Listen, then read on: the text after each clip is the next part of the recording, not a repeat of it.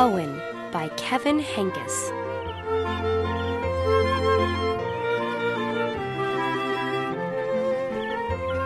Owen had a fuzzy yellow blanket.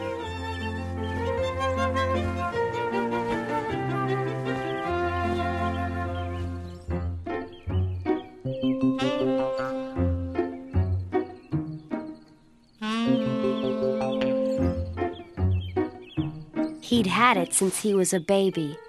He loved it with all his heart.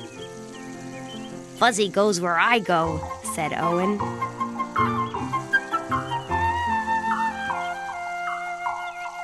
And Fuzzy did. Upstairs,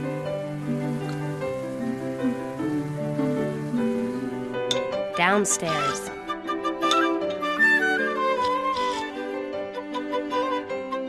In between. Inside. Outside.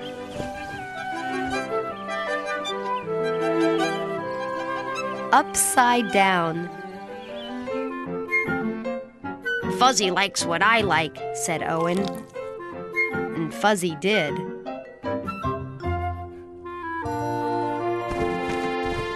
Orange juice, grape juice, chocolate milk, ice cream, peanut butter, applesauce cake. Fuzzy's messy.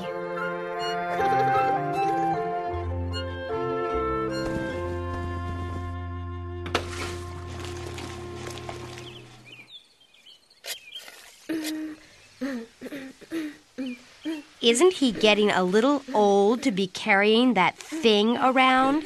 asked Mrs. Tweezers. Haven't you heard of the blanket fairy? Owen's parents hadn't. Mrs. Tweezers filled them in.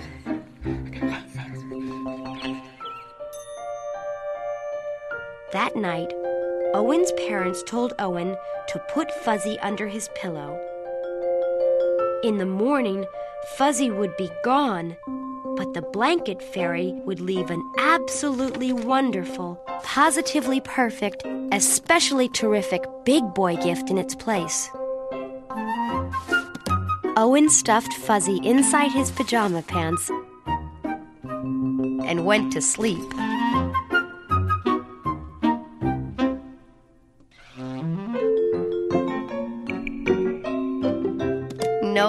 Blanket fairy, said Owen in the morning. No kidding, said Owen's mother. No wonder, said Owen's father.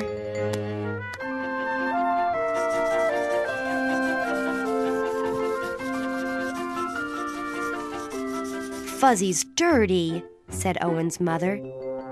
Fuzzy's torn and ratty, said Owen's father. No, said Owen. Fuzzy is perfect. And Fuzzy was.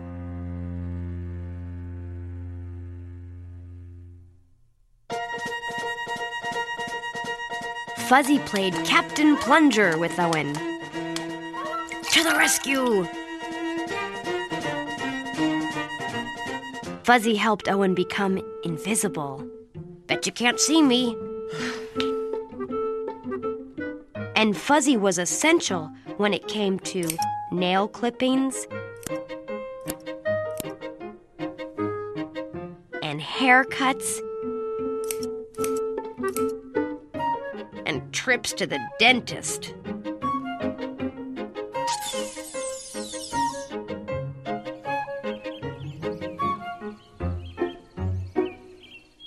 Can't be a baby forever, said Mrs. Tweezers.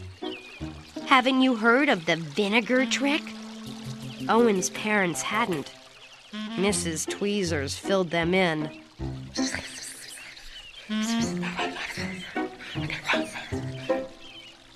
When Owen wasn't looking, his father dipped Owen's favorite corner of fuzzy into a jar of vinegar.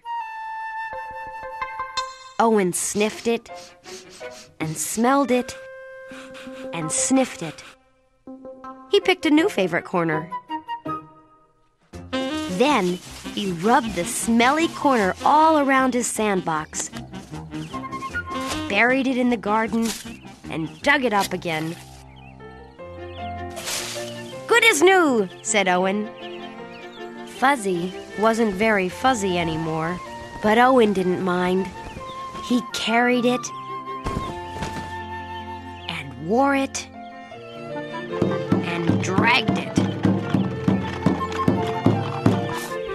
sucked it and hugged it.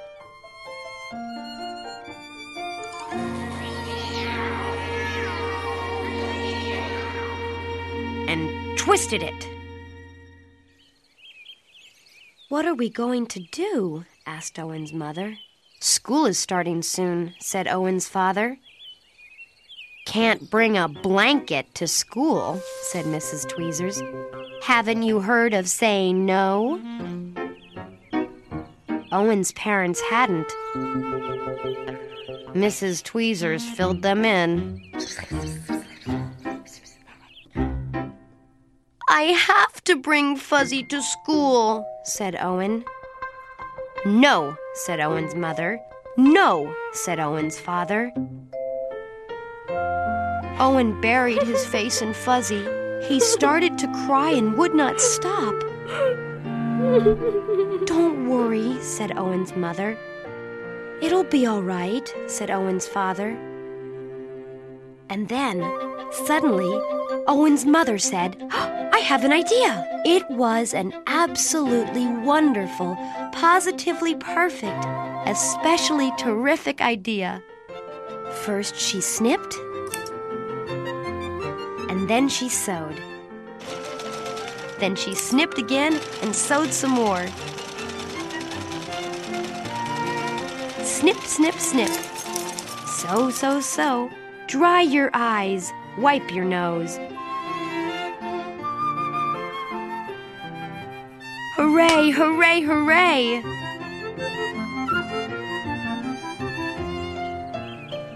Now, Owen carries one of his not so fuzzy handkerchiefs with him wherever he goes.